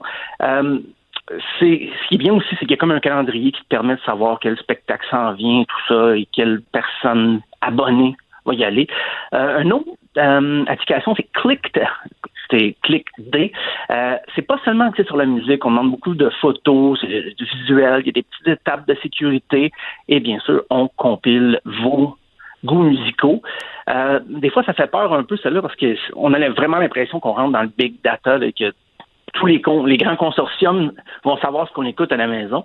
Euh, il y a Taste Buzz, qui est peut-être un peu plus précis. C'est une application vraiment qui, comment dire, une coche de plus dans la, précision, parce que ça, s'adresse aux musiciens, musiciennes. Pas seulement pour faire un groupe, mais pour rencontrer euh, l'amour, peut-être.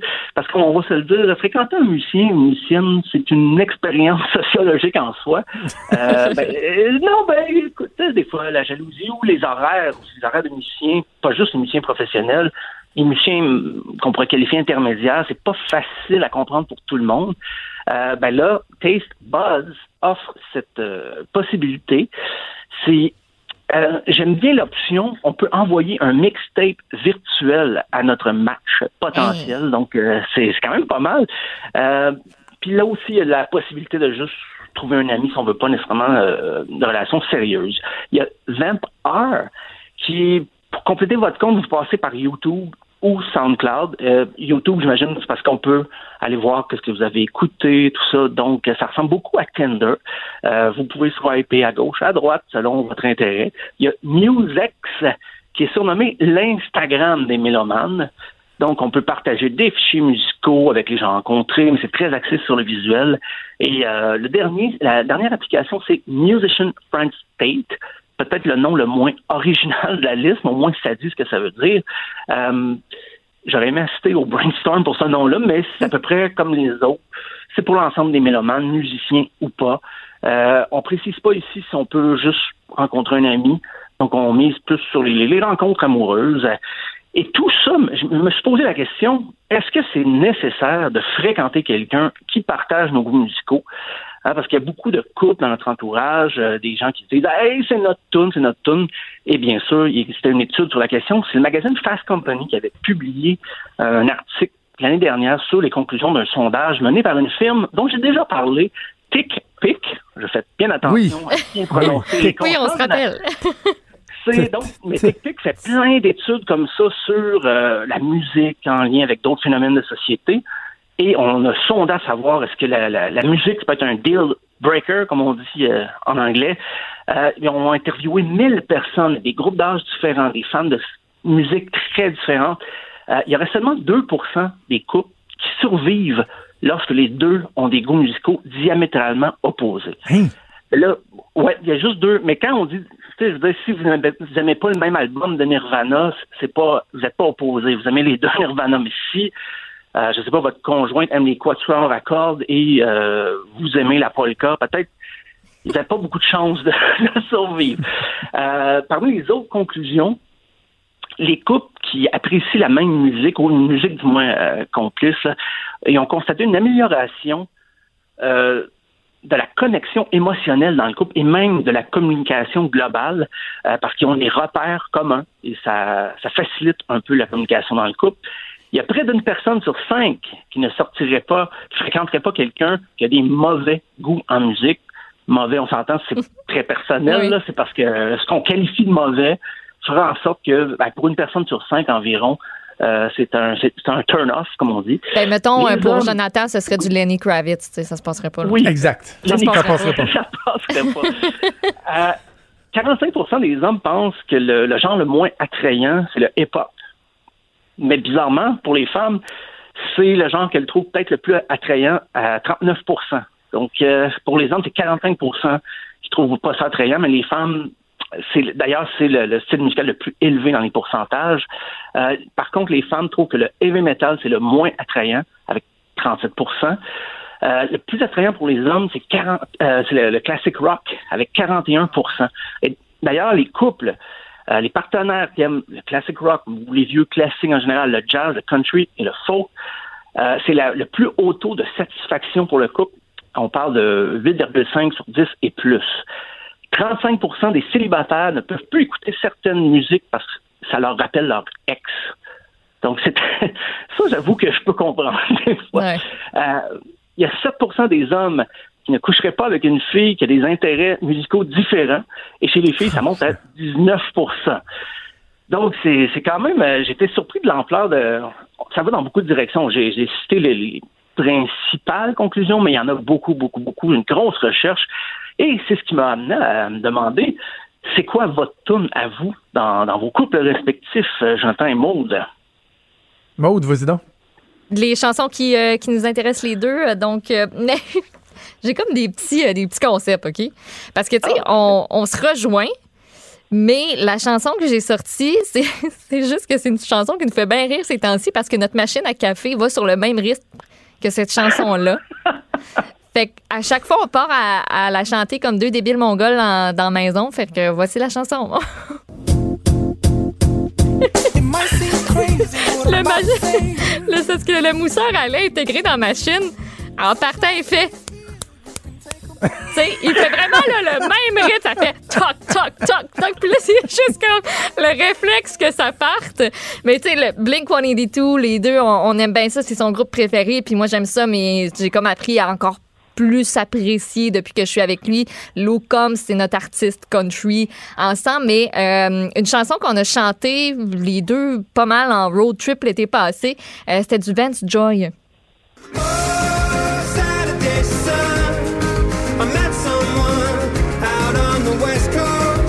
Avec la traduction aussi. Au soleil du dimanche, samedi. Vous la traduisez vous ouais. même Oui. Ah, c'est bon, ça. Oui, ça, ça, donnait quelque chose de, de pas pire. C'est un bon exemple. Quand on se met à faire des trucs comme ça en couple, c'est sympathique, ça. Exactement. Donc, euh, j'ai sorti ces deux petites chansons-là, mais il y en a tellement que. Tu sais, on se rejoint quand même. Il y a des affaires qui écoutent que j'écoute pas en toutes. Puis, tu sais, moi, mes petites tonnes pop de filles, euh, c'est Taylor Swift, mollo. Ouais, c'est ça. de, mon côté, là, il y avait des exemples qui étaient évidents. Là. Exemple, bon, euh, Black de Pearl Jam, qui est euh, la chanson sur laquelle ma blonde et moi, on s'est embrassés pour la première fois au Centre Bell, live. Oh. Euh, notre union a commencé là. C'est la première journée qu'on se rencontrait. Ça a culminé avec un French pendant Black. Et 17 ans plus tard, on est, on est toujours ensemble. J'aurais pu mettre Here Without You de Three Doors Down, parce que pendant les 10 premiers mois où on vivait à distance, on, avait ah, une relation à distance. Here Without You, c'était quelque chose de, de, de très, très fort. J'aurais pu aussi choisir la trame sonore de, de, l'émission de West Wing, dont je parlais avec Luc La Liberté tantôt. Euh, écoute, on est en train de réécouter encore les, les, sept, les sept saisons pour la énième fois. Et chaque fois que la trame part, même si c'est une trame musicale, on la chante avec des paroles, en tout cas, que je n'oserais pas faire live. Mais c'est comme une espèce d'orchestre de, nanana. En tout cas, bref. C'est particulier. Mais celle que j'ai choisi de vous faire entendre, je, je, nous ramène dans le contexte là, avant, avant que, que parte euh, la trame. Euh, c'était en 2008, je m'en souviens comme si c'était hier. Là. 2008, je venais d'avoir ma rutilante Mazda 6. Je travaillais pour euh, le, premier ministre du Québec. Et comme à chaque été, on s'en allait faire du, camping au Cape Cod. Puis à l'époque, on n'avait pas de Spotify où tu mettais des bons vieux CD, soit des mm-hmm. mixtapes ou... Et Coldplay venait de sortir son nouvel oh. album Viva la Vida. Et on écoute ça dans l'auto, OK? Et là, euh, tu peux partir la, la Achille. Et rapidement, ma blonde puis moi, à force de l'écouter, quand il y avait le début de ça, de la chanson, on faisait des grands mouvements très gracieux dans l'auto, là. Et là, monte un peu le son, Achille, là. Et là, là on se préparait, là. Euh, on se regardait, le coin de l'œil, ah regard complice. Et là, et là, on se mettait à danser comme des imbéciles. Mais tu sais, dans ah, l'auto, là, en, faisant ah, des ronds avec les bras, là, à vraiment danser comme des fous, c'était comme notre running gang et on adorait cette chanson-là. Et il y a un an ou deux de ça à peu près, avec mon Spotify dans l'auto, Lovers in Japan de Coldplay part. Et là, ma blonde et moi, on se regarde et là, on fait notre même chorégraphie. T'aurais dû voir le regard ébahi des deux enfants en arrière dans le char qui disaient Mais quels deux crétins on a comme parents? Il était, il était comme C'est quoi ça? Qu'est-ce qui vient de vous poigner, là? C'était très, très drôle. Bref, euh, Lovers in Japan euh, de Coldplay, euh, exemple parfait de chanson de couple comme ça. Toi, Steph, j'imagine t'en as identifié aussi ou? Ah oui, écoute, moi j'ai fait de l'insomnie parce que chaque fois j'étais là, ah peut-être non, non, pas celle-là. Des fois c'est un album complet. Parce que, euh, faut dire, ben, ma, copine a déménagé à Montréal il y a cinq ans, elle a vécu à, Tor- à Toronto avant, et on a vu les mêmes spectacles dans les années 90 quand un groupe, on est deux fans de Britpop. Donc quand Oasis est venu à Montréal la première fois, elles sont allées à Toronto aussi, on a vu les mêmes spectacles, des mêmes tournées, mais à six heures de char. Et euh, pas, je voyais quand on emménageait ensemble, ces, disques, on avait les mêmes disques, ça avait aucun bon sens. Donc, euh, j'étais là, OK, quelle chanson je vais prendre? J'ai écouté une compile Britpop et j'ai pris la première que j'ai trouvée parce que ça fit en plus. C'est All Right de Supergrass. Donc, euh, on a vu Supergrass tous les deux. On va écouter un petit extrait.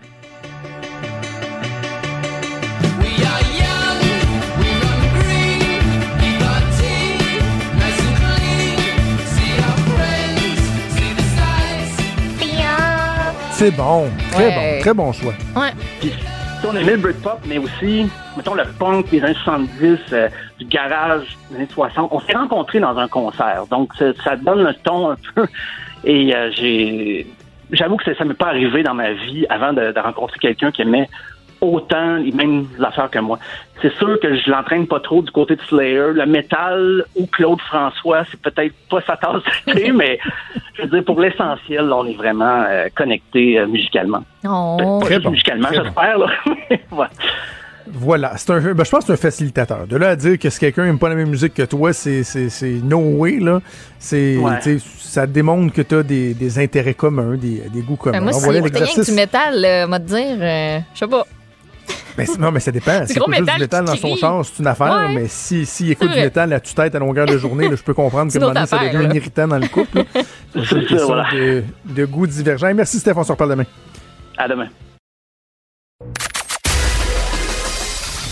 Des débats, des commentaires, des opinions. Ça, c'est franchement dit. Cube Radio. Évidemment, on parle beaucoup du climat social euh, aux États-Unis, des propos du président américain. On analyse ce qui s'est passé, euh, particulièrement euh, au Minnesota avec euh, le meurtre de George Floyd. Euh, on le fait avec la lorgnette ici, québécoise, canadienne, mais je trouvais que c'était intéressant, essentiel même, de, de- d'aller prendre le pouls, de parler avec une personne qui demeure là. Moi, je veux savoir quel était le climat avant, comment ça se passe aujourd'hui, comment ils envisagent le futur. Et on a euh, l'immense plaisir euh, de parler avec euh, Conrad Herat, j'espère que je prononce son nom comme il faut, qui est professeur de français à l'Université du euh, Minnesota. Monsieur Herat, bonjour. Bonjour.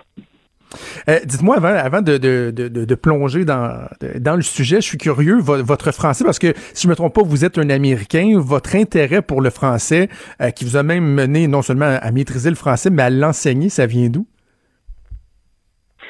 En fait, j'ai grandi à l'étranger et euh, en fait, j'ai grandi en Arabie Saoudite, mais malheureusement, je n'avais pas l'occasion d'apprendre l'arabe. Donc, euh, je, je m'intéresse euh, aux langues étrangères depuis mon enfance. Et j'ai passé, euh, après avoir vécu en Arabie Saoudite, j'ai passé la plupart de ma vie au Vermont, tout près du Québec. Mhm. Euh, alors, j'ai commencé à, à m'intéresser euh, au français, à la culture québécoise, et c'est la raison pour laquelle je voulais apprendre la langue. En tout cas, la, la- la maîtrise, euh, votre maîtrise du français est assez euh, exceptionnelle. Euh, c'est très agréable à, entendre. Dites-moi, Monsieur Herat, vous demeurez dans le quartier où demeurait George Floyd. Euh, comment vous pourriez nous, nous présenter ce, quartier-là de la ville de, Minneapolis? Parce que, bon, évidemment, là, on voit les émeutes, on voit la casse et tout ça. Est-ce que c'était un quartier qui était relativement paisible ou déjà il y avait, euh, il y avait, euh, il y avait un, sentiment d'une certaine instabilité au niveau du climat social? Ce que je peux vous dire là-dessus, c'est euh, c'est beaucoup plus calme dans ce quartier depuis quelques jours. Alors, ça fait huit jours depuis la mort de George George Floyd. Et euh, il y a une semaine, euh, euh, mardi passé, il y avait une très grande manifestation. Euh, moi, j'y ai participé avec mon mari. C'était très pacifique jus- jusqu'au moment où euh, certains manifestants devenus émeuteurs ont commencé à attaquer ce commissariat du troisième arrondissement.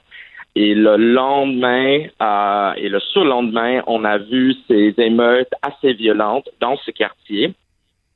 Et on a perdu beaucoup d'entreprises, certainement. Euh, vous avez vu euh, certaines photos. Le, le, Target du coin a été pillé. Il n'y a plus rien à l'intérieur. Même chose avec notre supermarché. Et en, en fait, ce, ce, cette partie du quartier, effectivement, n'existe plus. C'est comme une, c'est comme une zone de guerre. Mais il faut absolument remarquer qu'en général, depuis quelques jours, il n'y a, effectivement, il n'y a que ces, ces manifestations plutôt pacifiques. Euh, je dirais que la ville se calme, mais comme euh, nous voyons en ce moment, il y a des manifestations et des émeutes ailleurs au pays. Euh, et on voit aussi euh, ces, confrontations assez violentes avec la police également. Comment ça se passait, euh, M. Erath, avant le décès de, George Floyd? Parce que ce qu'on ce comprend, c'est que bon, cet incident-là met en lumière les, difficultés, le, le, clivage social entre les Afro-Américains, entre les, les, relations avec la police, mais si on parle, par exemple, du Minnesota ou de la ville de Minneapolis, est-ce que déjà il y avait quelque chose qui était euh, en ébullition? Est-ce qu'il y avait déjà des tensions qui, euh, qui étaient présentes avant ça? C'est une très bonne question et la réponse pour le, Minnesota et la ville de Minneapolis, je dirais, est assez unique par rapport au reste du, Midwest du pays.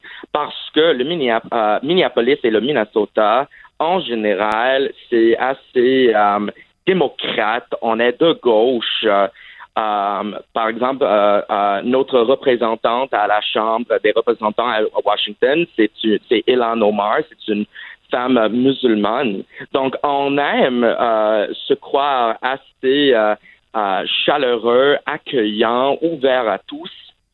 Mais alors, c'était une pas une euh, espèce de déception, mais on était très déçus de, cet incident avec euh, le policier et euh, la mort de George Floyd parce qu'on on aurait aimé croire que nous autres, à Minneapolis, nous n'avons pas ces problèmes. ce problème avec la police, ça se passe ailleurs, dans les États du Sud, dans les villes comme New York.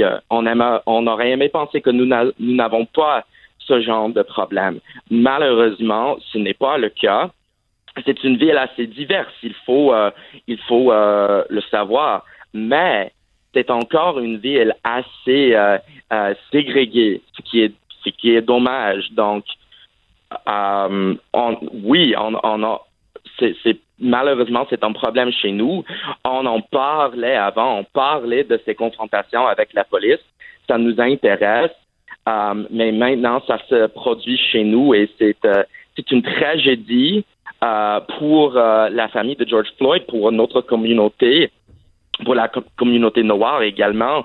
Mais on fait partie de ce problème. La il y a encore des problèmes avec la police ici et c'est c'est une, une vraie tragédie et on, on, sait bien que ceci, c'est un problème américain partout aux États-Unis.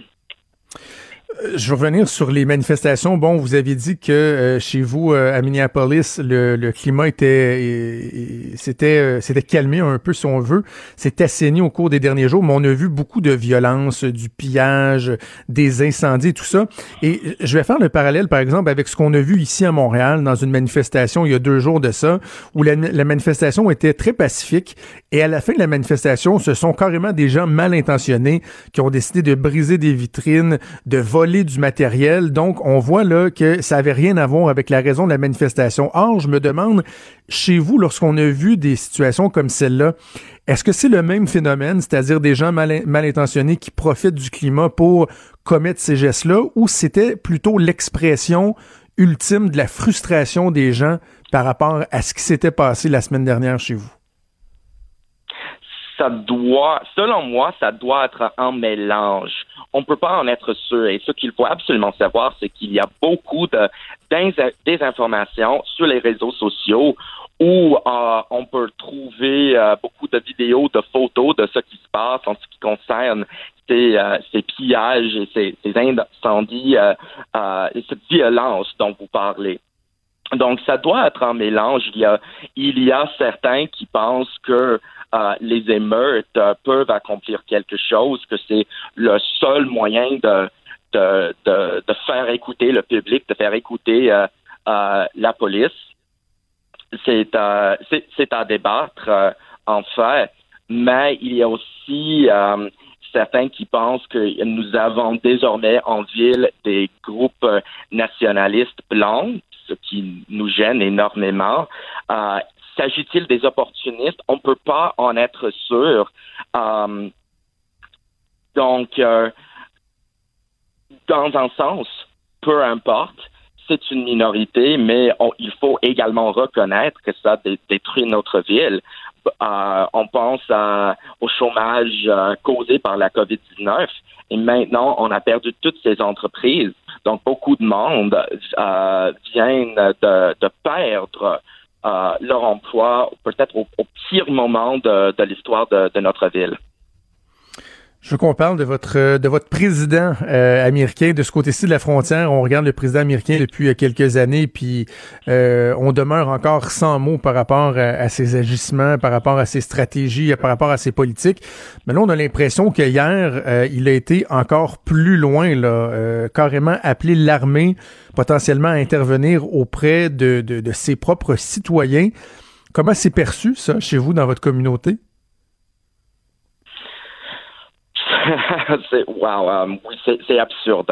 Um, ça, ça, fait énormément peur. Uh, la garde nationale est déjà uh, ici à Minneapolis depuis quelques jours, ce qui uh, nous gêne. Moi, j'ai vu des, des patrouilles hier soir. c'est complètement inattendu, mais le, le, le, le, ton du président là-dessus, ça ne malheureusement, ça ne surprend personne quand même, ça fait énormément peur. C'est c'est absolument absurde à, appeler, à faire venir euh, l'armée en temps de paix euh, euh, sur notre propre sol. C'est ça fait énormément peur. Beaucoup de gens en parlent en, et il faut aller aux urnes en, en novembre certainement. Mais et, je dirais aussi que même certains, euh, euh, même ces, électeurs conservateurs euh, euh sont pleins de, de, de, de, son temps en ce moment. Quand même, il ne faut pas oublier que le président, euh, c'est à lui de, diriger l'armée. Donc, s'il veut, euh, s'il veut invoquer l'armée, c'est il, est absolument capable de le faire. En terminant, euh, M. Erat, vous avez mentionné euh, le contexte de la COVID-19. Pour les citoyens, ça doit pas être évident parce que là, on parle euh, de couvre-feu qui sont imposés, de gens qui, j'imagine, craignent de sortir dans les rues avec les manifestations, les, violences qu'on a vues au cours des derniers jours. Et ça, ça survient à la suite d'une période de confinement avec la, la, pandémie. Le moral doit être, doit être assez à plat chez vous, là. Pardon, j'ai pas entendu euh, euh, ce que vous avez dit à la fin là. Le, moral doit être assez bas. Ça doit pas être évident au niveau du, moral des citoyens chez vous de, de voir cette situation-là qui survient tout de suite après euh, la pandémie, après le confinement à cause de la COVID-19? Oui, absolument. Et même si on n'est plus en, en, période de confinement rigide, on doit encore pratiquer la distanciation sociale. Mais oui, beaucoup de, de, colère, frustration, tension euh, causée par deux mois passés à l'intérieur, à la maison. Euh, donc oui, c'est euh, il faut absolument reconnaître que ça fait partie de la situation, ça fait partie de, la mentalité en ce moment. Quand on sort, on peut, je dirais que 95% des manifestants, des manifestants porte euh, en, masque, mais quand même, il est en foule. Il est absolument impossible de pratiquer la distanciation sociale. Et on voit déjà dans euh, certains États américains, on voit déjà de, depuis euh, la, fin du confinement, on voit déjà beaucoup plus de, de cas de la COVID-19. Donc, euh, Hmm. c'est- c'est ton droit de manifester, absolument. Mais il, faut, il ne faut pas oublier que nous sommes toujours en, temps de pandémie, euh, que ça, que ça pourrait faire euh, augmenter le nombre de cas à Minneapolis, euh, qui, euh, jusqu'à maintenant, a, très bien fait, je dirais, depuis le début de, de la pandémie, on y, on, on y a réagi assez rapidement. On respecte ici le confinement et la distanciation sociale. Mais euh, donc, c'est dans, dans, dans un sens, euh, on, on, on risque grande chose en sortant à manifester. Ben, Conrad Herrad, vous êtes professeur de français à l'Université du euh, Minnesota. Merci beaucoup d'avoir témoigné euh, pour nous, puis bonne chance pour la suite. Ça m'a fait plaisir. Merci à vous. Bonne journée. Merci, au revoir. Vous écoutez Franchement dit. Bon, il nous reste deux petites minutes. Euh, Peut-être juste euh, voir avec toi, est-ce qu'on a annoncé des, des trucs euh, surprenants là, du côté de François Legault? Ou c'est pas mal ce qu'on avait prévu finalement? C'est pas mal ce qu'on avait euh, prévu, là, ce qu'on avait dit tout à l'heure. Donc, euh, cette formation-là où on veut recruter, en fait, 10 000 personnes pour aller s'occuper de nos aînés en CHSLD. Donc, François Legault qui a pris la parole en premier pour dire que ce qu'on vit actuellement dans les CHSLD, c'est comme un peu gênant. C'est ça qu'il a dit. Il dit, c'est à moi de... Je prends, je prends ma part de responsabilité. C'est à moi de trouver des solutions pour qu'on prenne bien soin de nos aînés les plus vulnérables. Il dit, je compte sur votre engagement. J'ai besoin de vous autres. J'ai besoin de 10 000 personnes de bonne volonté pour aller s'occuper d'une tâche qui est noble. Et euh, il a répondu à certaines critiques qu'il y a eu par rapport au salaire qu'on allait offrir parce que Oui. euh, non seulement on va offrir une rémunération pour cette formation de trois mois qui débute à la mi-juin, 760 dollars par semaine, mais par après, on parle d'un salaire de 26 dollars de l'heure, ce qui donne un revenu d'à peu près 49 000 dollars. François Legault a dit que quelqu'un me critique parce qu'on paie trop bien nos gens dans les CHSLD pour s'occuper de nos aînés les plus vulnérables. Je suis prêt à prendre cette critique-là.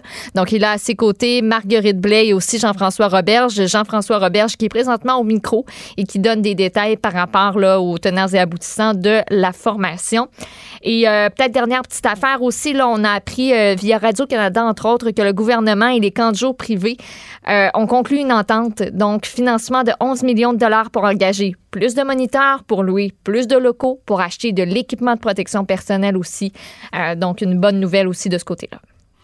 Bon, excellent, excellent. Et je, je comprends le premier ministre de dire, là, on a tellement parlé de l'augmentation du salaire euh, des préposés aux bénéficiaires, il est temps que ça se fasse. C'est vrai, la seule chose qu'on essaie de de voir, c'est l'effet domino. Là. On parlait avec Mhm. euh, l'Association des restaurateurs avec François Meunier.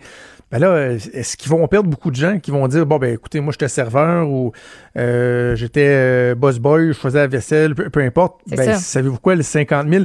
Donc, euh, oui, combler 10 000 postes, mais Oui, juste accepter la critique, qui- mais- Exactement, les effets, quels sont les effets euh, pervers de ça. Ben, merci, Maude. C'est déjà tout le temps qu'on avait un gros merci à Achille Monet à la mise en onde, à Mathieu Boulay et Frédéric Mocoll à la recherche. Il y a Sophie Durocher qui s'en vient avec vous dans quelques instants et nous, on vous donne rendez-vous demain à 10h. Salut!